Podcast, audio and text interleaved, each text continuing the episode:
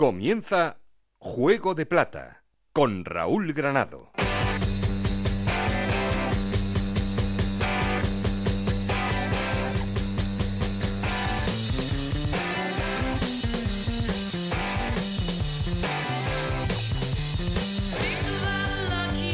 Hola, ¿qué tal? Muy buenas, bienvenidos a Juego de Plata, el podcast Onda Cero en el que os contamos todo lo que pasa en Segunda División.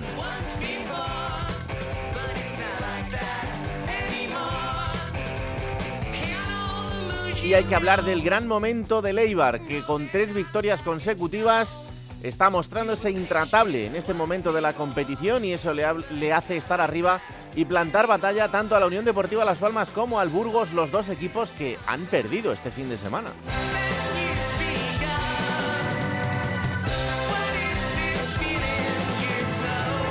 Atención a un Granada que sigue ganando y eso le hace estar entre los elegidos. Eh, ha llegado el momento del conjunto nazarí y ya era hora porque era uno de esos equipos que esperábamos que estuviera en la zona alta de la clasificación durante todo el año y parece que por fin está en su nivel.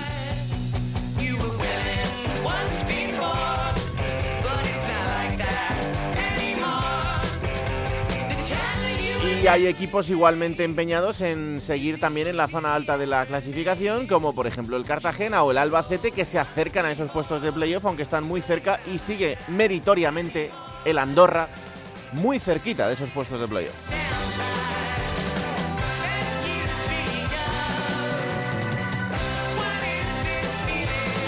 Hay que hablar también de un Real Zaragoza que pasó por encima del Huesca en el derby de Aragón y pensar en lo que va a ser el derby asturiano de este fin de semana entre dos equipos que llegan en dinámicas diferentes, aunque en momentos grises de los dos, porque es verdad que el Sporting sigue puntuando y está bastante más arriba, pero tampoco termina de convencer el conjunto del Pitu Abelardo, eso sí, en Oviedo, después de habérselas visto complicadas, Álvaro Cervera parece que empieza a caminar con paso firme a pesar de la derrota de este fin de semana. Y por abajo, metidos en el lío del descenso, el eh, Ibiza, el Málaga, el Lugo y el Racing de Santander, el Racing que ha destituido a Guillermo Fernández Romo tras cinco derrotas consecutivas. Ya sabéis que queremos seguir en contacto con vosotros, para eso tenemos un perfil de Twitter que es arroba juego de plata y un correo electrónico juego de plata gmail.com. Aquí conmigo está el auténtico cerebro de este programa, Alberto Fernández, con Esther Rodríguez en la producción, con Nacho García los mandos técnicos. No estoy solo porque... Esto es Juego de Plata, el podcast de Onda Cero en el que te contamos todo lo que pasa en Segunda División.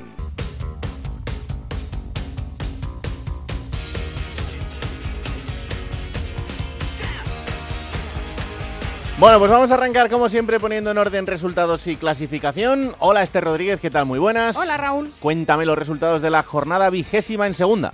Villarreal B2, Tenerife 2, Andorra 1, Leganés 1, Zaragoza 3, Huesca 0, Ibiza 1, Málaga 1, Sporting de Gijón 0, Cartagena 0, Ponferradina 1, Lugo 0, Granada 1, Burgos 0, Eibar 1, Oviedo 0, Las Palmas 1, Albacete 2, Racing de Santander 1, Mirandés 2, y a la vez 0, Levante 2. Y con estos resultados, ¿cómo queda la clasificación? Pues es líder el Eibar con 36 puntos, tiene 35 Las Palmas, que es segundo también en puestos de ascenso directo, abre los puestos de playoff el Levante con 35 puntos, le siguen Burgos y Alavés con 34 y el Granada es sexto con 32, cerrando esos puestos de playoff. 32 puntos tiene también el Cartagena, le sigue el Albacete con 29 y es noveno en Andorra con 28 puntos, los mismos que tiene el Villarreal B. Suma 27, Sporting Leganes y Huesca es decimocuarto el Zaragoza con 25 puntos, le sigue el Tenerife con 24, los mismos puntos que tiene el Oviedo. Suma 23 el Mirandés y 21 la Ponferradina, abriendo los puestos de descenso está el Racing con 18 puntos,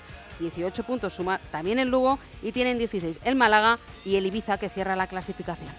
Gracias Esther. Adiós.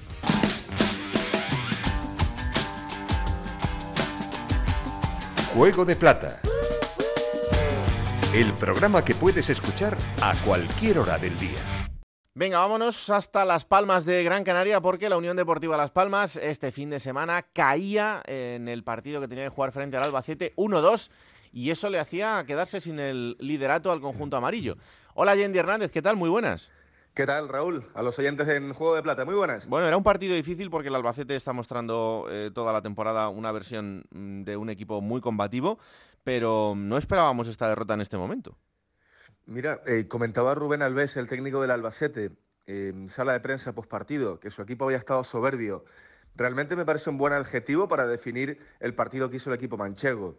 Cierto que Las Palmas no tuvo su día más afinado, pero cuidado con el Albacete. Eh, tácticamente, cómo se presentó en el partido, la energía, la intensidad que le metió la motivación y también eh, la decisión en la segunda parte, porque la segunda parte está el partido bastante abierto, de correcalles, de ida y vuelta, con el Albacete tirando contras y con las palmas que realmente había despertado a hombros de Moleiro, que estaba llevando un poco el liderazgo del equipo amarillo en ataque, y aún así pues llega ese penalti, por cierto, un penalti, hemos hablado alguna vez de, la exuberancia incluso, o sea, de lo sobrado que va Coco en cuanto a físico, el defensa de la Unión Deportiva Las Palmas, hmm. pero es que ese penalti, eh, yo hacía tiempo que no veía un defensa entrar de forma tan poco inteligente y además tan brusca. Podía haber hecho bastante daño. Totalmente. Bueno, indiscutible, evidentemente, un partido que estaba muy cerrado, una acción así. Em, y bien, sobre todo, Higinio Marín muy listo porque hay doble fallo de Michael Mesa, ¿no? Primero detiene Alex Domínguez el penalti de Michael Mesa. El canario, por cierto, eh, abucheado en su regreso al estadio de Gran Canaria. Michael, que fue jugador de Las Palmas hasta la temporada pasada y después en el rechace muy, muy vivo, muy, muy atento Higinio, que ya mm, incluso, pues bueno, le habrían hecho un penalti al propio Higinio anteriormente, el propio Coco, ¿no? En Las Palmas, mm, comentabas que no esperábamos la derrota, es cierto, pero sabíamos que iba a ser un partido complicado porque había una baja importante que es la de Enzo Loyodis, ¿no? El francés, después de haber sido expulsado en el partido en el Tartiere ante el Oviedo. En medio centro hay muchos jugadores en Las Palmas de perfil similar, son jugadores, bueno, de, toque, de clase, de estilo, de mantener la posición de la pelota. Pero el francés es muy especial, ¿eh? Y no estaba por sanción y lo notó la Unión Deportiva Las Palmas que había como perdido su brújula, ¿no? El jugador que siempre soluciona las cosas cuando los partidos se ponen eh, de espaldas. Hmm. Y en este sentido, pues no pudo Las Palmas, reconocía el propio García Pimienta en sala de prensa, que él se había equivocado también en el planteamiento, que no había sabido eh, cómo ordenar a su equipo para que tuviera eh, mayor presencia en el campo y, con pelota, y vimos una Unión Deportiva Las Palmas irreconocible, con menos balón que en otras ocasiones, con bastantes menos llegadas, y bueno, pues cuando había despertado en la segunda parte, eh, con, ese liderazgo, como decimos, de Moleiro, con la aparición de Pejiño, que es un jugador de primera división, que incluso eh, había tenido algún, algún disparo también con, con, cierto peligro, pero como que no terminó de entrar en el partido, ¿no? La, Unión Deportiva Las Palmas. Ese penalti muy claro de Coco, como hemos dicho, y después para cerrar el análisis, Raúl, más allá de esas bajas de Las Palmas, Loyodís, Jonathan Viera también, por supuesto que sigue lesionado, en eh, Bernabé, creo que el portero del Albacete mm. fue una auténtica clave. Le conté ocho, nueve paradas de mérito, pero paradas de de gato, de portero de, reflejos. Eh, hay una en la segunda parte, a un remate de Enrique Clemente que mete la mano, envía el balón a córner, que tranquilamente puede ser una de las paradas de, la temporada. ¿no? Y bueno, al Albacete se fueron juntando cosas y, encima con el portero, pues con ese estado de gracia también, con, eh, con esa inspiración durante el partido, bueno, me atrevería a decir que incluso hasta justo el triunfo de Albacete en el Estadio de Gran Canaria. Bueno, pues vamos a ver, porque lo siguiente es un enfrentamiento amarillo. Eh, tiene que viajar la Unión Deportiva Las Palmas hasta Villarreal para medirse al filial del eh, Villarreal, del submarino amarillo, y, ver si puede volver a la senda del triunfo. Solo ha perdido tres partidos en esta, en esta temporada de las 20 jornadas que llevamos disputadas, o sea que imaginaos lo que supone una derrota para la Unión Deportiva Las Palmas, porque es el equipo que, menos ha perdido junto eh, al Deportivo Alavés y al Levante. así que mm, la verdad es que son, son números importantes importantísimos los de, los de Las Palmas y vamos a ver si el próximo fin de semana puede volver a la, a la senda de la victoria. Y lo contaremos. Gracias. Raúl, si me permite, dime. Eh, la lesión de Vitolo. Es verdad, es verdad, es verdad, eh, a ver, Vitolo llevaba tres minutos en el campo, jugador cedido por el Atlético de Madrid, el ex del Sevilla, que un poco está en su regreso a casa, ¿no? A ver si eso pues cura las heridas, nunca mejor dicho. Futbolista que viene de varias temporadas enlazando lesiones eh, complejas, musculares, que no puede arrancar y que este año, insisto, pues con ese abrigo del presidente de la Unión Deportiva Las Palmas, Miguel Ángel Ramírez, estaba intentando reverdecer. Eh, ha sido un momento muy duro en el Estadio de Gran Canaria. ¿eh? Cuando García Pimienta, el técnico, decide que sea el revulsivo, Las Palmas que iba perdiendo 0-1 en el descanso, y Vitolo en el minuto 48, primera vez que toca la pelota prácticamente en la segunda parte, tres minutos, además no en una acción de alto esfuerzo, sino simplemente partiendo de, bueno, de esa banda izquierda, ¿no? esa jugada habitual de él eh, tirándose hacia adentro y tocando, pues eh, se para prácticamente, se tira las dos manos a, la cara, hmm. rompe a llorar y se tumba al suelo, ¿no? Ha sido un momento, la verdad es que se quedó mudo, petrificado el estadio de, Gran Canaria y, lo decía el entrenador también en la sala de prensa, que había sido pues una desgracia, la palabra que utilizaba García Pimienta, ¿no? Que había sentido ese dolor, Vitolo, que él conocía ese tipo de, dolor en el isquiotibial, ahí la parte trasera de, de la pierna, que desde el punto de vista muscular había roto y bueno, pues es difícil también para Las Palmas como club, ¿no? Esos esfuerzos que había hecho con Vitolo desde el punto de vista médico, eh, con una pauta de recuperación, de rehabilitación, desde el punto de vista psicológico también, cuando un jugador lleva tanto tiempo sin jugar, también necesita soporte mental, ¿no? Entonces, pues bueno, entre unas y otras cosas, eh, progresivamente el futbolista había jugado más, siempre entrando desde el banquillo, iba a ser su partido en el que más minutos iba a jugar y, claro, pues acaba, insisto, lesionado, entre lágrimas, eh, siendo consolado por sus compañeros que incluso en ese momento se dan cuenta de la situación y piden parar el partido mm. cuando se produce la lesión. Y bueno, eh, oye, si a Las Palmas no le salió absolutamente nada, si como comentabas, eh, prácticamente su primera derrota en casa, y se le une esta cuestión de, bueno, a su manera uno de los futbolistas emblema. Vitolo también por lo que significa para la sociedad canaria, ¿no? Uno de los mejores jugadores canarios de los últimos tiempos. Pues, oye, otro detalle, pues francamente negativo que dejó el partido y que sobre todo estaremos pendientes, ¿no? A ver hasta dónde llega ese alcance de, pues de la lesión de un futbolista que, bueno, desde aquí le deseamos el juego de plata una recuperación, evidentemente, pero él pues también tiene que ser consciente que, bueno, o bien se tiene que adaptar a ese tipo de dolor, hmm. o bien va a tener que cambiar su tipo de juego para que pueda apurar algunos años más en el fútbol, porque está claro que lo de Vitolo y las lesiones en los últimos años no llevan a ser pues, precisamente optimistas. ¿no? no, la verdad es que no, y es un momento complicado también para él que vamos a ver cómo se resuelve, porque su carrera hace tiempo que entró en un bucle en este sentido que la verdad es que es doloroso para él eh, y, bueno, pues para el futbolista que en algún momento mostró que, podía ser, pero vamos a ver si puede volver a, ese, punto y sobre todo el, jugar sin dolor, que, que es lo más importante. Gracias, Yendi, un abrazo. Venga, vamos a, vamos a Burgos. El Burgos también ha caído derrotado este fin de semana. Lo hacía frente al Granada. Después estaremos también en la ciudad Nazarí porque allí se ve la historia de otra manera muy diferente. Pero tampoco es habitual que el Burgos pierda partidos porque ha perdido muy poquitos y ha encadenado dos derrotas seguidas. Que esto sí que es noticia. Compañero Juan Abril, ¿qué tal? Muy buenas. Hola, muy buenas compañeros, ¿qué tal estáis? Bueno, pues eh, analizando una situación del Burgos que mm, lo cierto es que no nos tiene acostumbrados con estas dos derrotas, aunque podía pasar en, algún momento del año y, oye, pues si tiene que pasar que sea que sea ahora que todavía queda mucho tiempo por delante y que el equipo sigue bien muy, muy bien posicionado, pero mm, eh, no sé cómo ha sentado por allí estas dos derrotas.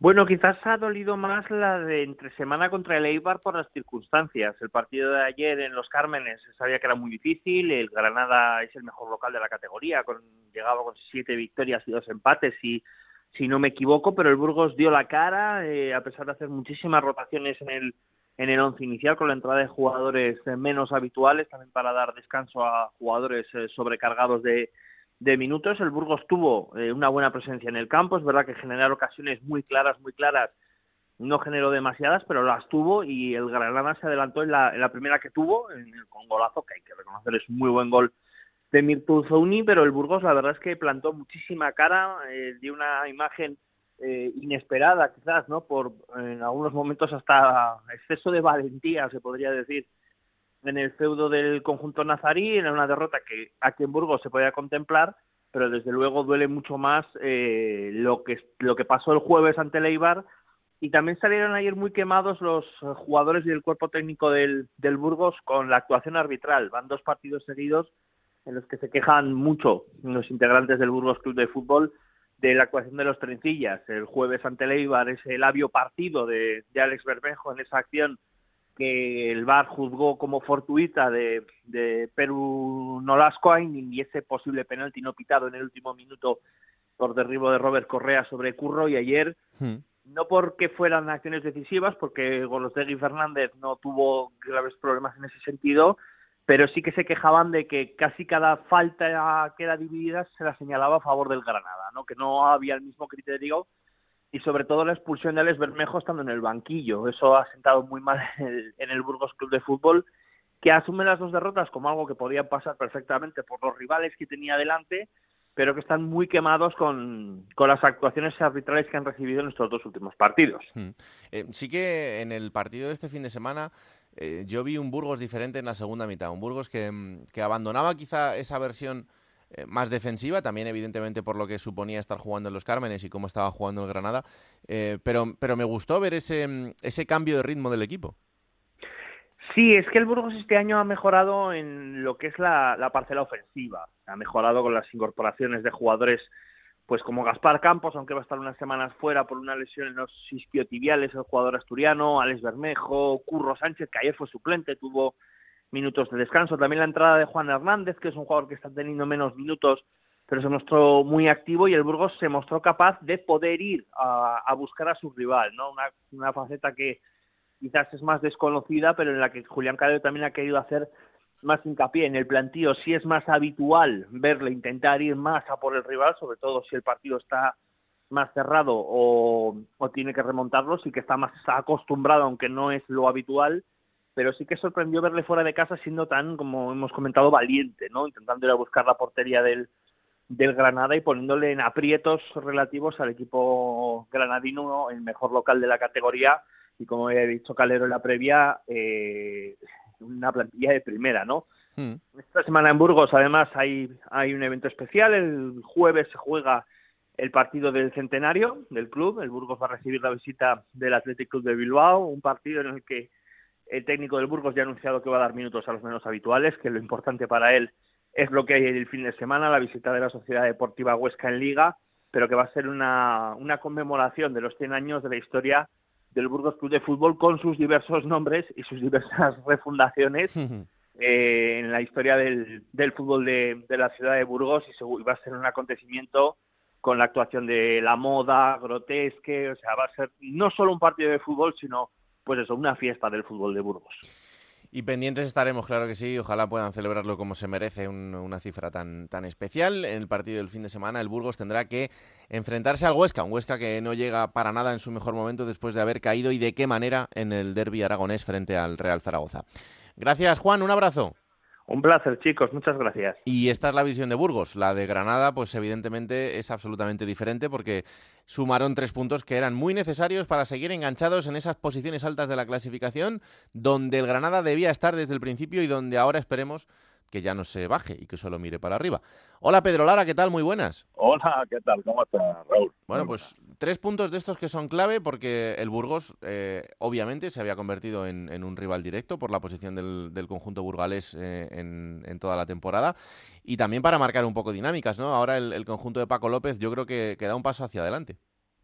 Sí, sí. Bueno, el Granada de Paco López es un Granada diferente, Raúl, al menos a mi juicio y es lo que dicen los resultados al, al Granada de Aitor Caranca, eh, con el respeto a los técnicos y cada uno ha hecho su trabajo, evidentemente. El de Paco López está siendo mucho más adecuado. ¿Por qué? Porque el equipo tiene más llegada, genera más ocasiones de gol y al final de las ocasiones de gol tú bien sabes que nacen los goles, ¿no? Hmm. Y eso está ocurriendo. Eh, sobre todo, sobre todo fuera de casa, donde no se han obtenido grandes resultados, pero es verdad que las situaciones son muy distintas. Luego en casa hay una gran fiabilidad, eh, ha ganado los tres partidos que ha disputado y eso pues hacen que el equipo haya vuelto de manera directa a la pelea por por intentar retornar a la, a la primera división. Así opinan los aficionados, la impresión general es mucho mejor que la que con anterioridad se tenía y bueno, parece que el Granada actual es mucho más fiable. Eh, ayer contra el Burgos, bueno, pues fue un partido en el que el Burgos evidenció que es un buen equipo, que está muy bien trabajado por parte de Julián Calero, eso no se le puede negar a ese equipo, cuando está donde ha estado es por algo, evidentemente, y eso lo ha conseguido el equipo burgalés, pero el Granada tuvo esa pegada que ayer el Burgos no tuvo. El Burgos tuvo sus ocasiones, no tuvo la oportunidad de poder meter gol, y el Granada sí. Además del dominio, pues tuvo esa certeza de, de Uzuni, que está en vena goleadora, ha hecho su décimo primer gol, sigue siendo el máximo realizador de la categoría, y, y bueno, eso al equipo le está viniendo muy bien. Pues sí, eh, a ver, es evidente que Paco López tenía un trabajo inmediato que hacer por delante. También es cierto que la situación del equipo no era la de eh, un equipo que está abajo y que tienes que eh, modificar muchas cosas, pero sí había que mover un poco el árbol, ¿no? Y eso sí que se ha notado en estas, en estas jornadas que lleva al, frente del conjunto nazarí y sobre todo dotándole al equipo de, una seguridad que yo creo que, no estaba teniendo para, para la plantilla que tiene. Sí, sí, totalmente, Raúl. Y además, yo creo que el equipo, el trabajo de la semana está siendo está siendo más acertado, está siendo más adecuado y eso al, a, los jugadores se le ha notado. Y sobre todo el Granada tiene un, hombre fundamental en esa creación de juego y creación de ocasiones que está siendo Oscar Melendo. Oscar Melendo, yo lo he visto, como lo hemos visto todos, su etapa en el en el español y mm. jamás le, le, vi jugar también, es verdad que abajo en la categoría, segunda división, pero jamás le vi jugar tan bien como le está haciendo durante estas jornadas en el, en el Granada y eso al, equipo le está veniendo fenomenalmente bien, ¿no?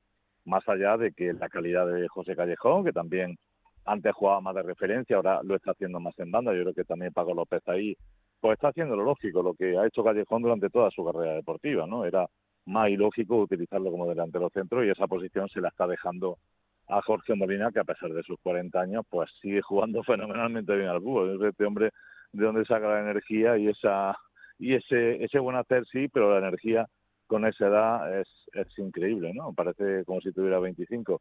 Y bueno, el Granada está jugando mucho mejor y fruto de ello los mejores resultados. El equipo se ha metido arriba de la etapa de Paco López, hmm, Raúl. De los 15 puntos en juego, el Granada ha conseguido 10. Y yo creo que eso es un dato muy importante.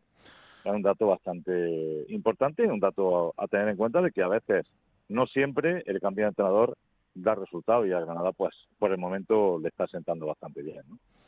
Pues desde luego que sí, es innegable que le ha cambiado la cara al equipo y, ojalá que, así sea y que el Granada ya solo piense en, no salir de esa zona alta de la clasificación. Lo próximo será visitar al Lugo, eh, que está en una situación bastante, bastante complicada, en descenso y ahora mismo con dos derrotas consecutivas. Así que eh, momento importante también para el Granada para confirmar esas buenas sensaciones que cosechaba el fin de semana contra, contra el Burgos.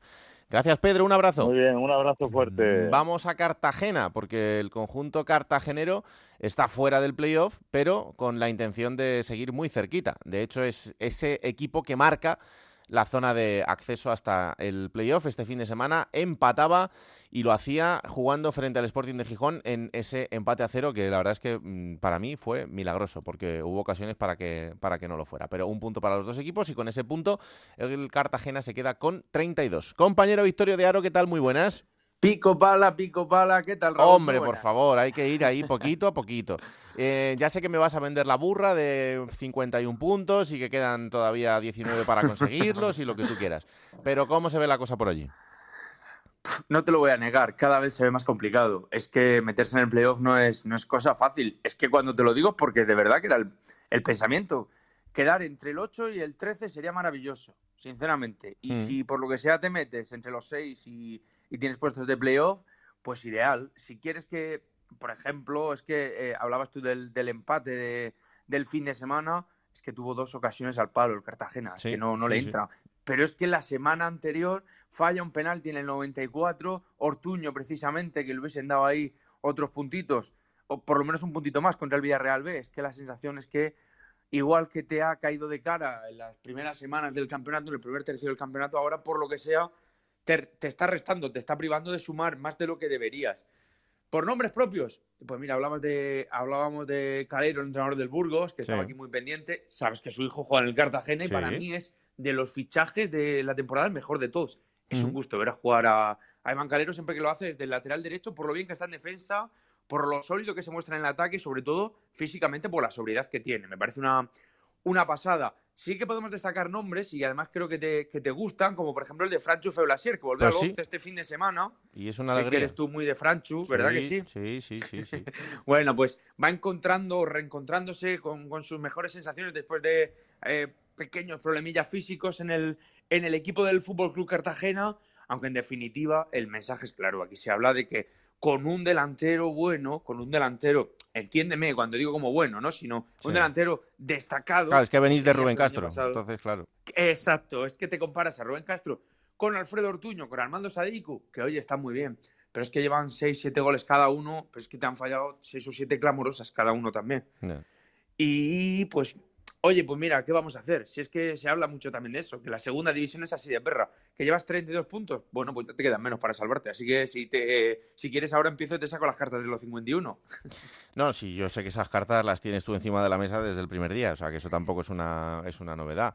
Em, tenéis que recibir al Racing eh, después de cambiar de entrenador y después de cinco derrotas. ¿Ya sabes lo que significa esto? Sí, sí, no, no. No, pero yo siempre he escuchado a Alexis decir que lo de entrenador nuevo victoria segura es un mito. Sí. Que de hecho es más bien mentira. No, no, si aquí os agarráis a Mr. Chip para lo que queréis. Cuando saca la máquina diabólica, no tanto. No, pero mira, escúchame. Tú tienes que. Aquí en Cartagena la gente reza para que cuando llegue el fin de semana, Pablo de Blasis, que siempre está bien, vuelva a estar bien, que no tenga ningún problemilla por la semana, que ahora en diciembre no coja constipados, que aunque en Cartagena tenemos aquí nuestros 15, 20 graditos por si acaso, mm. y, a seguir. Si es que el, el Fútbol Club Cartagena funciona gracias a Pablo de Blasis. Si es que te, podría decir muchas cosas. Tengo 25.000 cartas aquí de burras para venderte. Pero es que este Cartagena vive gracias a Pablo de Blasis. Pues que fue el mejor fichaje. Déjalas ahí, no me vendan ninguna. Nada, nada, ¿no? Yo, te lo digo, que tranquilo con este Cartagena, que le queda mucho, pero, hombre, el Racing de Santander tiene una cosilla. Aquí había un poco de ganas de que viniera Guillermo Fernández Romo y compañía, porque Romo fue hace cinco años director deportivo del Real Murcia.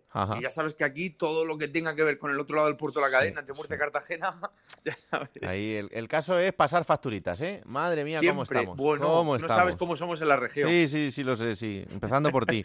¡Hala! Sí, sí, Un abrazo fuerte. Un abrazo. Adiós, chao, Vamos precisamente hasta Santander y allí la verdad es que no está la cosa como para reírse mucho porque, como decimos, cinco derrotas consecutivas han hecho que Guillermo Fernández Romo sea destituido después de la última cosechada frente al Mirandés y de que el equipo vuelva otra vez a los puestos de descenso.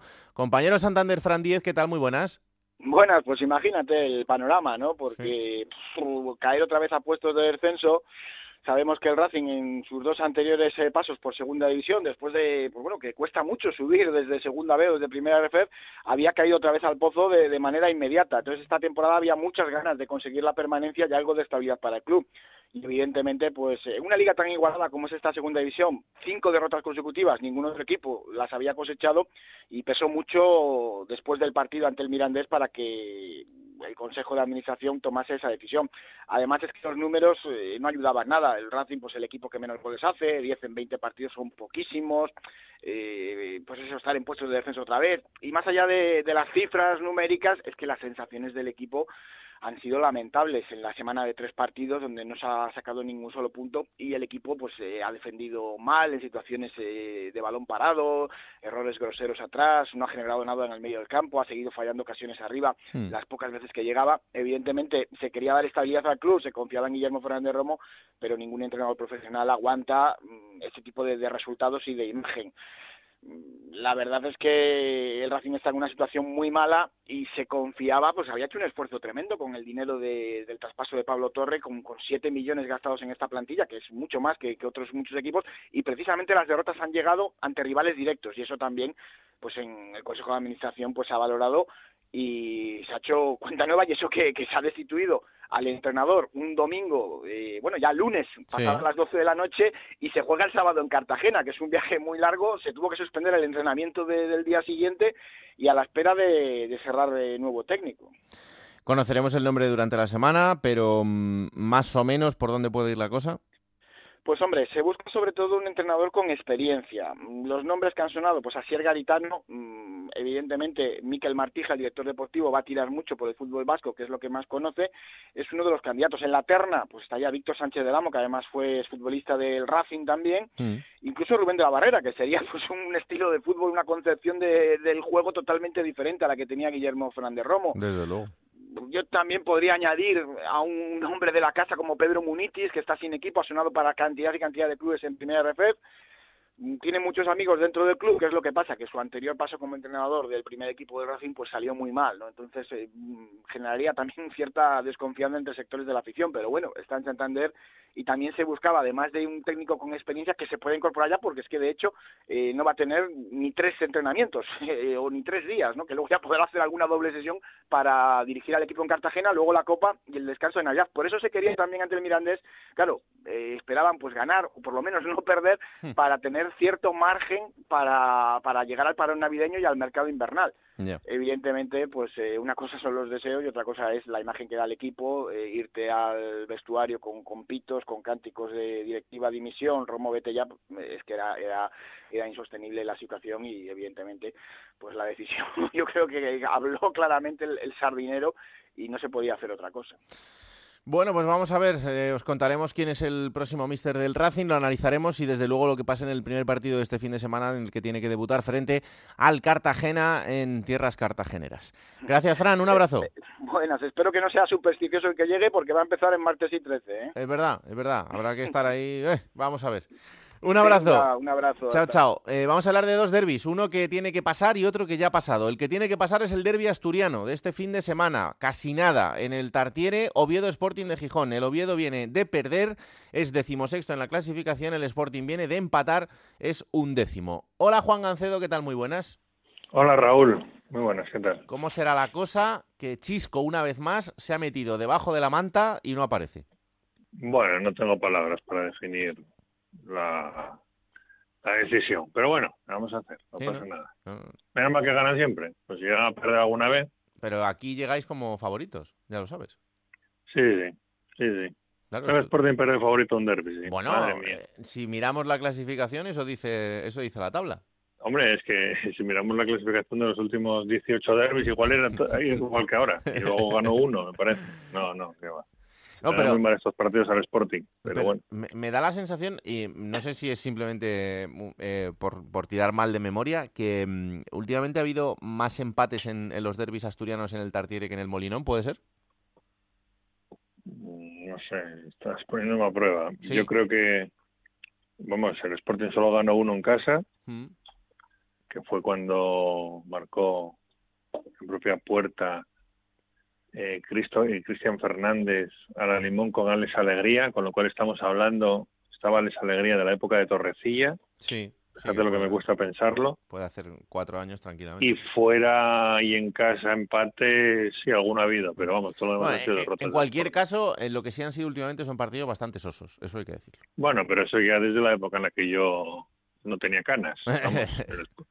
no, no recuerdo un Sporting Oviedo con más de yo creo que de dos goles, ¿eh? sinceramente. Salvo uno de Copa, que ganó Sporting 4-2 cuando jugaba David Villa, fíjate mm. en lo que te digo. Mm. Eh, no recuerdo no recuerdo un partido, un derby con más de dos goles. No, no, son partidos futbolísticamente horribles, eh, muy emocionantes, pero pero vamos, desde luego que quiera ver fútbol que no vaya al derby. Y más y más cómo se puede presentar este, porque vienen los dos equipos de marcar muy pocos goles. El Sporting en las últimas semanas, es verdad que en Liga estaba con mejores números que el año pasado y que el anterior, pero lleva un gol en los cuatro últimos partidos. Y el Oviedo de Álvaro Cervera ya sabes cómo juega. Claro. Vamos, no le pidas demasiado, con 1-0. Bueno, el Oviedo ha ganado todos los partidos por 1-0 en, lo que va de temporada. Todos. Es que, es que además, em, la versión que estamos viendo ahora del Sporting, para mí es una versión que, fíjate, mm, y a lo mejor esto dicho desde Madrid suena un poco pretencioso, pero en la que creo que si eh, el entrenador del Sporting no fuera el Pito Abelardo, la gente estaría enfadada desde hace algún tiempo. Porque es verdad que el equipo pues te gana de vez en cuando, pero, pero a mí el Sporting me está diciendo poquitas cosas. ¿Qué quieres que te diga? Sí, si no fuera que no entrara Abelardo, si no fuera que venimos de lo del año pasado. Claro. Que es lo que da, da crédito a decir, bueno, ¿cómo estabas el año pasado? No te quejes de cómo estás ahora. Claro pero bueno, es un equipo que por lo menos compite los partidos. No es un equipo que haga el ridículo como el del año pasado o el anterior, que había veces que dices tú, eh, ha salido a hacer el ridículo. No, ahora nunca. El Sporting puede ganar, empatar o perder, pero siempre compite el actual y es lo que le salva. Eh, independientemente de que esté el Pitu o no. Pero bueno, sí es verdad que el Pitu tiene un crédito que no tendría otro entrenador, desde luego. Pero bueno, es un año poco raro. Como es el año del cambio de propiedad, yo creo que están los ánimos bastante más tranquilos, se le va a dar un margen a los mexicanos, si este año nos salen las cosas para estar arriba, bueno, pues se confía que pueda ser el siguiente. No tiene nada que ver con todos los anteriores que era más de lo mismo y no veías futuro y no veías solución. Ahora la solución ya ha llegado, que hay un cambio de propietario que quiere hacer las cosas diferentes y hay que darle cierto margen. Por eso notan los ánimos más tranquilos, quizá. Si estuviera fuera de ya te digo yo que estaba todo incendiado. Igual que pasa, por ejemplo, en Zaragoza también. Es verdad. En Zaragoza estaban hartos y muy hartos y es verdad que ha empezado mal la temporada, pero bueno, mientras hay un nuevo propietario que digas tú va, va a intentar hacer algo diferente, pues te agarras a eso, ¿no? Bueno, pues vamos a ver qué sucede. La verdad es que, como bien decíamos, no es que sea la previa más emocionante del mundo, pero eh, no deja de ser un partidazo porque es un derby asturiano y habrá que estar muy atento a lo que suceda en, el partido. Eh, ¿Sabemos algo ya en cuanto a desplazamientos? ¿Sabes si va a ser como en otras ocasiones y no va a haber o, cómo está la cosa? No, no, va a haber, va a haber. Han cambiado las cosas, han, se han dulcificado las medidas para trasladar las aficiones de una ciudad a otra. Eh, ha salido de la acción de gobierno ya hace un mes diciendo que solo tendrán que ir en la burbuja escoltados por la policía eh, los eh, aficionados que están registrados en el registro de aficionados, vamos, los más problemáticos. Sí. Es decir, no vas a juntar a un señor de 80 años con los ultras, para hablar claro. Eh, pueden ir todos tranquilamente por su cuenta a la ciudad, eso sí, quedar en un punto de encuentro para, si lo desean, ir más protegidos hasta el estadio, lo cual va a hacer que vaya a haber eh, entradas para aficionados del Sporting, que recuerda que en los últimos eh, años tanto la afición del Sporting como el propio club rechazaba las entradas y no había representación. Mm. Es verdad que además ya no están los anteriores ni dueños ni dirigentes, es decir, en ninguno de los equipos, es decir, que las relaciones, aunque no es que sigan muy bien Pachuca y Orlegui, más bien todo lo contrario, pero por lo menos, por lo menos lo disimulan. ¿Eh? y va a haber pues actos habituales, comida entre las eh, eh, directivas, que no los propietarios mexicanos, que creo que no va a estar ninguno de los dos aquí, quizás por las fechas, que no son las más apropiadas, ya sabes tú. Y, pero bueno, va a ser un derby más normal en ese sentido. Veremos aficionados del Sporting en Oviedo, como veremos aficionados del Oviedo en, en Gijón, sin tener que estar 12 horas esperando en el autobús, etcétera, etcétera. Vamos a ver si todo transcurre con normalidad. Yo supongo que sí, porque era lo que se estaba pidiendo y, que se vea el ambiente tan bonito que se ve en los estadios, Pues ojalá que sí, ojalá que sea una fiesta para el fútbol asturiano, que es lo que queremos que, pase en el, en el Tartier este fin de semana. Oviedo, Sporting. A ver si, depende de lo que pase, no sé si el señor querrá aparecer la semana que viene. Ya veremos, ¿eh? Bueno, pues debería aparecer. Yo creo que ganan, Yo creo que, que ganan, Sí, sí, sí. Y ya acabó sus vacaciones, pues ya debería de estar, Yo Si, pierden también le voy a forzar, pero ahí ya mm, no sé si, la cosa estará para, para, muchas historias. Una cosa es que esté, otra cosa es que diga algo, no sí. la gran cosa. Bueno, pero eso ya para pero eso, vamos, para pues no estoy yo para sacar pecho en los derbis de que Para eso estás tú, para, subir el, nivelito. He sacado tantas veces pecho en los derbis y me he llevado tantos palos, este año, este año me niego, vamos. ¿Cómo has aprendido con la edad? Un abrazo, anda. Un abrazo, hasta luego. Adiós, chao. Eh, este es el derby por venir, el otro es el derby que ya ha pasado, que es el derby aragonés en el que el Real Zaragoza destrozó literalmente al Huesca ganándole 3-0. Rafa Feliz, ¿qué tal? Muy buenas.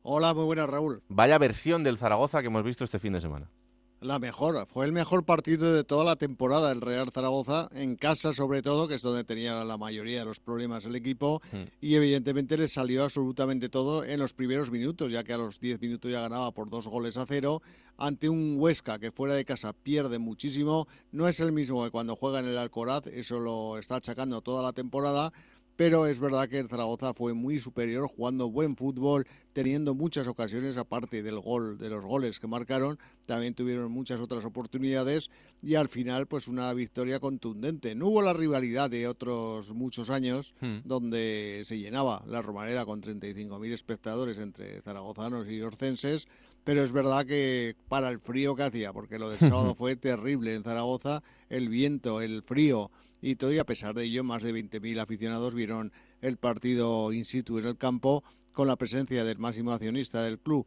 Jorge Mas, que vino de Sudamérica, de América, mejor dicho, de, Miami, a ver el partido para estar con el equipo y la verdad que fue un espectáculo como siempre. Estaba el presidente del gobierno en Aragón, etcétera, todas las autoridades, porque el campo no, pero el palco estaba lleno. Y por cosa rara. Y por ese motivo, pues evidentemente se vio un buen partido. El Zaragoza con Escribá ha cambiado mucho Hubo un cambio en la portería, jugó Rebollo, que ha venido este año procedente del Betis, del tercer equipo, y que jugó de titular. Era su cumpleaños, cumplía 23 años y la verdad que el anterior Álvaro Ratón, ya sabes que Cristian está de baja para un par de meses todavía, pues eh, ha tenido problemas Ratón con la afición sobre todo, ya que el otro día escribía decía que no puede ser posible que, que en la presentación ya se pite al guardameta antes de empezar el partido. Y evidentemente aquí en la Romanidad hemos visto a muchos porteros de categoría internacional que se los ha cargado la afición. De recuerdo ahora, sin ir más lejos, al propio José Luis Chilaver, hmm. que fue elegido uno de los mejores porteros del mundo y sin embargo en Zaragoza fracasó. Le pitaban en todo momento, no, no estaba atinado y luego pasó con Conrad, pasó con Balbuena, es decir, con muchos porteros que la afición la toma con uno y se lo carga. Y evidentemente el otro día se jugó la opción de Rebollo para que la gente estuviera más tranquila en ese aspecto en la, en la portería y lo hizo muy bien.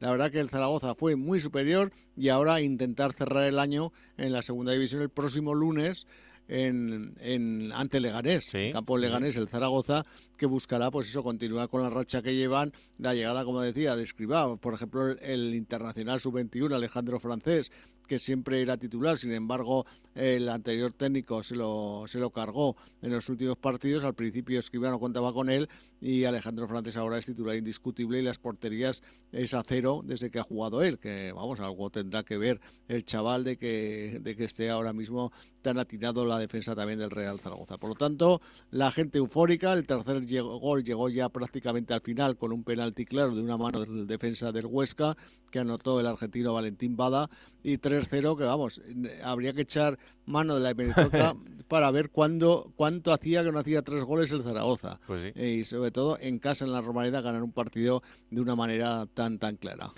Pues eh, lo que tiene por delante el Zaragoza, como decía Rafa, es medirse al Leganés. El Huesca tendrá que medirse al Burgos en tierras burgalesas, así que situación complicada para el Huesca y cuidado al Zaragoza si consigue ganar porque eliminará a otro rival directo como es el Club Deportivo Leganés al que tiene a dos puntitos. Así que y por cierto, perdona Raúl, solamente si juega un partido más, Fran Gámez, el lateral derecho del Zaragoza renueva automáticamente un año más hasta el año 2024. Pues mira, otro futbolista que está mostrando buen nivel, o sea que será buena noticia para los dos, para él y para, y para el Real Zaragoza. Estaremos pendientes de lo que pase en estos dos partidos también el fin de semana, última jornada previa antes de Navidad y os lo contamos la semana que viene. Gracias Rafa, un abrazo. Un abrazo para todos. Bueno, hasta aquí el repaso de ciudades. Una pausa y seguimos. Seguimos en Juego de Plata con Raúl Granado. Venga, momento en la entrevista en Juego de Plata y esta semana hemos elegido el Granada porque el Granada ganaba su partido del fin de semana frente al Burgos, uno de los partidos trascendentales de esta jornada sin ninguna duda para marcar el futuro próximo de un equipo que ya está en esos puestos altos de la clasificación donde queremos verle durante toda la temporada. Y tenemos comunicación con su portero, que es Raúl Fernández. Hola Raúl, ¿qué tal? Muy buenas. Hola, ¿qué tal? Muy buenas tardes. Encantados de recibirte en Juego de Plata. ¿Cómo estás? Muy bien, muy bien, ya hemos entrenado y, nada, ya empezando la semana preparando el partido de Lugo. Oye, ¿las alegrías duran mucho cuando arranca la semana o no? Nada, ya poco. Ya estamos eh, el día siguiente y poco más. Ya estamos preparando el partido y, la verdad que el fútbol hay que vivir mucho en el presente. Hmm, pero es que es verdad ¿eh? que las alegrías duran poco y las penas duran mucho, porque cuando hay una derrota siempre se le está dando vueltas durante un montón de días y parece que, quieres que llegue ya rápido el siguiente partido. Bueno, intentamos, intentamos ser conscientes de que al final el fútbol se vive mucho del presente y, poner el foco en el día a día. Entonces, mm. bueno, también eso es verdad que vamos aprendiendo con el tiempo. Claro que sí. Em, era una victoria importante la de este fin de semana porque tal y como está el Burgos en el, en el arranque de, liga, bueno, ya prácticamente con la mitad de la, de la competición consumida, eh, sí que era un partido para marcar un poco la diferencia.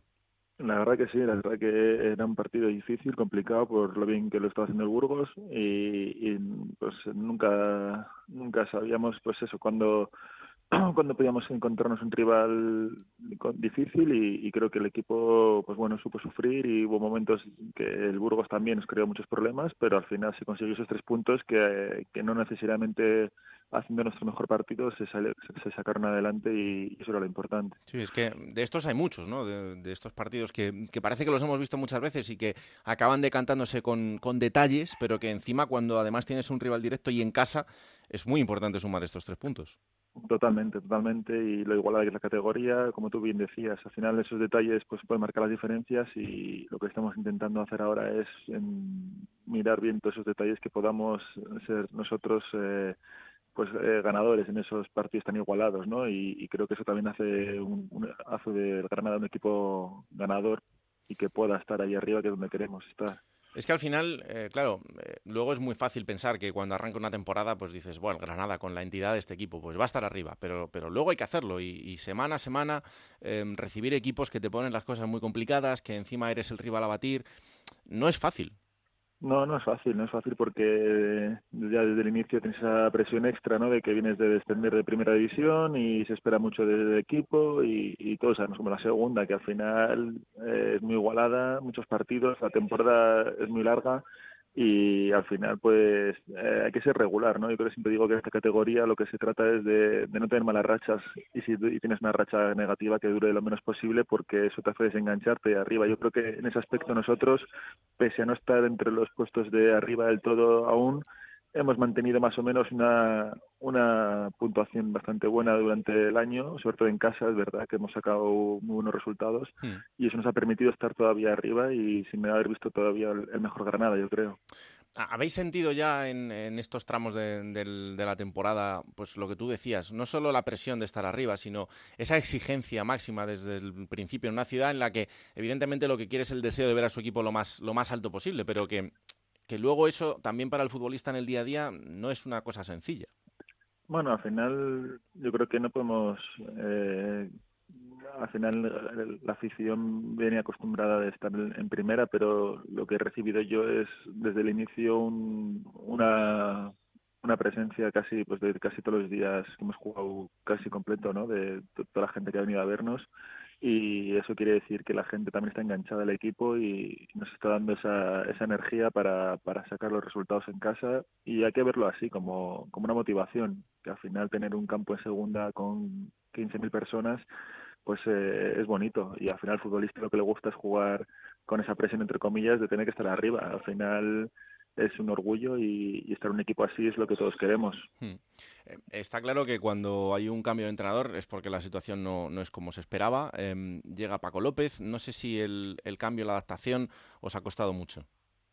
Bueno, eh, es verdad que nunca es positivo, ¿no? Cuando hay un cambio pues, eh, quiere decir que algo estamos haciendo mal y, y, tenemos que mirar hacia adentro un poco y lo que estamos intentando hacer es eh, sumar cosas a lo que ya hacíamos bien y sumar y mejorar ciertos aspectos que todavía pues nos veíamos que faltaba por por terminar de, hacer y creo que con, con Paco pues estamos reforzando ese aspecto ¿no? de, de tener que de cambiar ciertos aspectos que nos hacen mejor equipo y eso, bueno, así se puede trasladar con puntos también. Mm. ¿Y el equipo tú le ves ya con esa velocidad de crucero de decir, bueno, mira, ahora ya somos el Granada Club de Fútbol y luego los partidos podrán salir mejor o peor, pero aquí ya está todo acoplado? Bueno, eh, yo creo que aún es pronto, aún es pronto porque el Mister casi no lleva ni tres semanas, cuatro, no sé si exactamente cuatro y no se consigue tan rápido. Es cierto que creo que estamos en una fase ascendente, pese a haber eh, perdido en Leganés o empatado en Málaga. Creo que el equipo está dando un nivel muy bueno, está haciendo las cosas bien y, ese es nuestro objetivo, ¿no? enfocarnos un poco en nosotros, en, no fijarnos tanto en lo que sucede fuera, eh, de los resultados que puede haber y lo igualado que está todo, y sí mejorar y seguir trabajando porque creo que ya tenemos mucho margen de mejora y en eso estamos, hmm. estamos todavía enfocados en eso. Queda Lugo eh, en Liga y eh, Oviedo en, Copa del Rey para terminar este, este 2022. Bueno, no sé si mm, la posición actual, eh, más allá del, del, juego y de todo lo que ha ocurrido en, en la Liga, es la que esperabais o si estáis contentos o no. Bueno, eh, queda falta, como dice ese partido de Lugo. Si lo ganamos, no sé cómo quedará la clasificación, pero, pero estamos en la pomada, como quien dice, ¿no? Entonces está todo abierto para la segunda vuelta y creo que a veces es mejor ir de abajo hacia arriba que de arriba hacia abajo. Entonces, nuestro objetivo, como te decía, es enfocarnos en nosotros, seguir mejorando como equipo y yo creo que si seguimos mejorando y seguimos creciendo, que estamos en ello, pues seguramente seguiremos escalando posiciones y lo que nos interesa es en mayo mirar dónde estamos. Hmm. Entonces, bueno, ese es nuestro un poco el mensaje que tenemos dentro del vestuario. Claro. Eh, Tocayo, no sé si eh, hay una cosa que siempre decimos y, que es una realidad en los últimos años, que es la, gran igualdad de la segunda división, pero eh, a mí sí me sorprende que a estas alturas de la temporada no haya em, ese equipo que tú dices, bueno, esto ya más o menos se, está escapando, em, tiene ya el eh, el pie echado como para estar en, esa trayectoria de, ir a primera. Este año no existe, hay todavía más igualdad. No sé si es la categoría más igualada de los últimos años o no. Sí, eh, desde el inicio hay mucha rivalidad, mucha dificultad para sacar los puntos y sobre todo los equipos que vienen de descender, pues todavía creo que están en fase de, acoplación, de, acople un poco a la categoría y eso hace que haya mucha igualdad, pero pero bueno, como te decía, aunque la segunda vuelta y, y, sí es verdad que se está empezando a ver ciertos equipos que, que marcan un poco la diferencia, ¿no? El otro día ves al Levante contra el Aves y ves que ya empieza a carburar, que sus jugadores, pues, que igual no han empezado del todo bien, ya están eh, dando su mejor nivel y al final, pues, también hay plantillas que, veis cuando se nota un poco, ¿no? esos equipos que tienen más vestuario, más, más jugadores, que igual otros que han menor presupuesto, que no tienen tanto tanto tanto margen de cambios ¿no? durante la temporada son tan largas con lesiones, con sanciones y bueno, pues eh, veremos a ver qué pasa la segunda vuelta. Hmm. Em, dos de tus ex equipos están en un momento de forma increíble, como Las Palmas y el, y el Levante. No sé si te da para mirarles ahí un poquito de, reojillo. Sí, sí, sí, la verdad que, que me, me agrada ver a Las Palmas así de bien porque también es un club eh, en el que estudio cuatro años y conozco, tengo muchos compañeros y han crecido mucho, ¿no? Son gente muy joven encima que, que llevan muchos, muchos años ya compitiendo en segunda, que les ves crecer, Moleiro, Santi, eh, perdón, eh, Cardona, eh, bueno, Enzo dice eh, pues no sé, muchos jugadores que les ves que, que, evolucionan, que tienen mucho potencial y les ves ahora que, que están ahí arriba, pues eh, la verdad que, que, me alegra, pero también es verdad que falta mucho y, bueno, veremos la segunda vuelta si, si sigue todo igual o cambian las cosas. Hmm. Dos últimas que te hago. Em, claro, tú coincidiste con Pedri, no sé si te, si te ha sorprendido, no es una sorpresa porque ya está en el fútbol de élite, pero el verle brillar como lo ha hecho en, este Mundial, a pesar del, resultado de España, pues imagino que también es una alegría, ¿no? La verdad que sí. Eh, ahora me acuerdo de Pedri que en Las Palmas cuando empezaba él a jugar, le, llevaba yo en el coche a la residencia y, estaba, iba con él de copiloto muchos días a entrenar y, y, la verdad que no te imaginas, no te imaginas que en tan poco tiempo como un jugador puede pasar de, de estar ahí en la Casa Amarilla, que era la residencia que había en Las Palmas, a, a, de repente pues verle jugando un mundial y siendo de los referentes. Eh, la verdad que era un chico muy joven que ya se le veía muy maduro para la edad que tenía, porque no es fácil a veces pues bueno, digerir todo lo que le sucede ¿no? en tan poco tiempo, pero ya se le veía, pues no voy a hablar ya de futbolísticamente de todo lo que tiene, sino también mentalmente hmm. de lo asentado y el aplomo que tenía, porque eso yo creo que va de la mano, ¿no? En el futbolista que es. Y la verdad que es una alegría verle ahora en el Barcelona, en la selección, no, sé, es un, orgullo y lo joven que es, y la verdad que es increíble. Y la última, ¿qué, has encontrado en, Granada en esta temporada para, sentirte bien, para sentirte a gusto, para seguir en este crecimiento tuyo como, como portero y, como futbolista? Pues bueno, la verdad que he encontrado eh, un club de primera casi, ¿no? Sin casi. Eh, tiene todo para, para estar arriba porque tenemos instalaciones, afición, un club que ha crecido mucho. Yo estuve aquí hace 12 años, que hmm. subimos de segunda B a segunda y, no tiene nada que ver. El Granada ha evolucionado muchísimo en cuanto a gente que trabaja en el club y, la verdad que, que, da gusto, da gusto estar aquí, vivir el día a día, un poco a lo que volvíamos antes, ¿no? De, vivir el presente. La verdad que es un sitio donde el jugador se siente muy cómodo, que puede también seguir creciendo, ¿no? Que es mi objetivo, seguir eh, aquí mucho tiempo si puedo y, crecer con el club y, y intentar estar más, más arriba posible porque al final es lo que todos queremos. Poder volver a estar en primera sería algo que nos ilusiona y, bueno, eh, la verdad que, estamos todos ahora empujando fuerte para, para ver si lo vamos a conseguir. Pues Raúl, un enorme placer haber tenido estos minutos de charla contigo. Estamos muy pendientes de lo que hace el Granada. Ojalá que, que, a partir de ahora ya solo sea para hablar de ese Granada que vuelve a Primera División y que lo podamos contar. Un placer enorme. Un placer, igualmente. Un abrazo, chao. Un abrazo, adiós.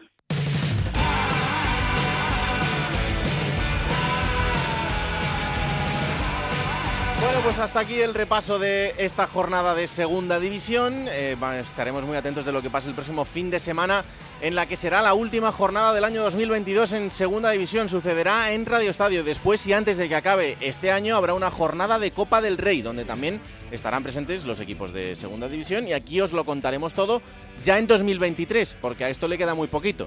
Así que aquí estaremos otra vez más para analizar y contar todo lo que suceda en la categoría de plata del fútbol español. Esto es Juego de Plata, el podcast que podéis encontrar cada martes a partir de las 5 de la tarde en onda Cero.es para que os lo descargáis, lo compartáis y le digáis a todo el mundo que existe este bendito programa que hacemos con tanto cariño. Que la radio os acompañe. ¡Chao!